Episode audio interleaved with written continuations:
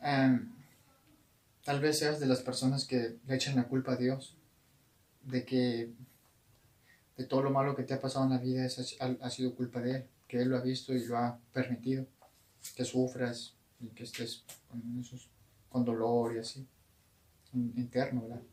Mejor en, en ese lugar, mejor en, en vez de eso, dale las gracias a Dios por la vida que te ha dado, por lo que te ha dado, por lo que no te ha dado, por lo que tienes ahorita y por lo que tenías antes, por lo que quieres tener.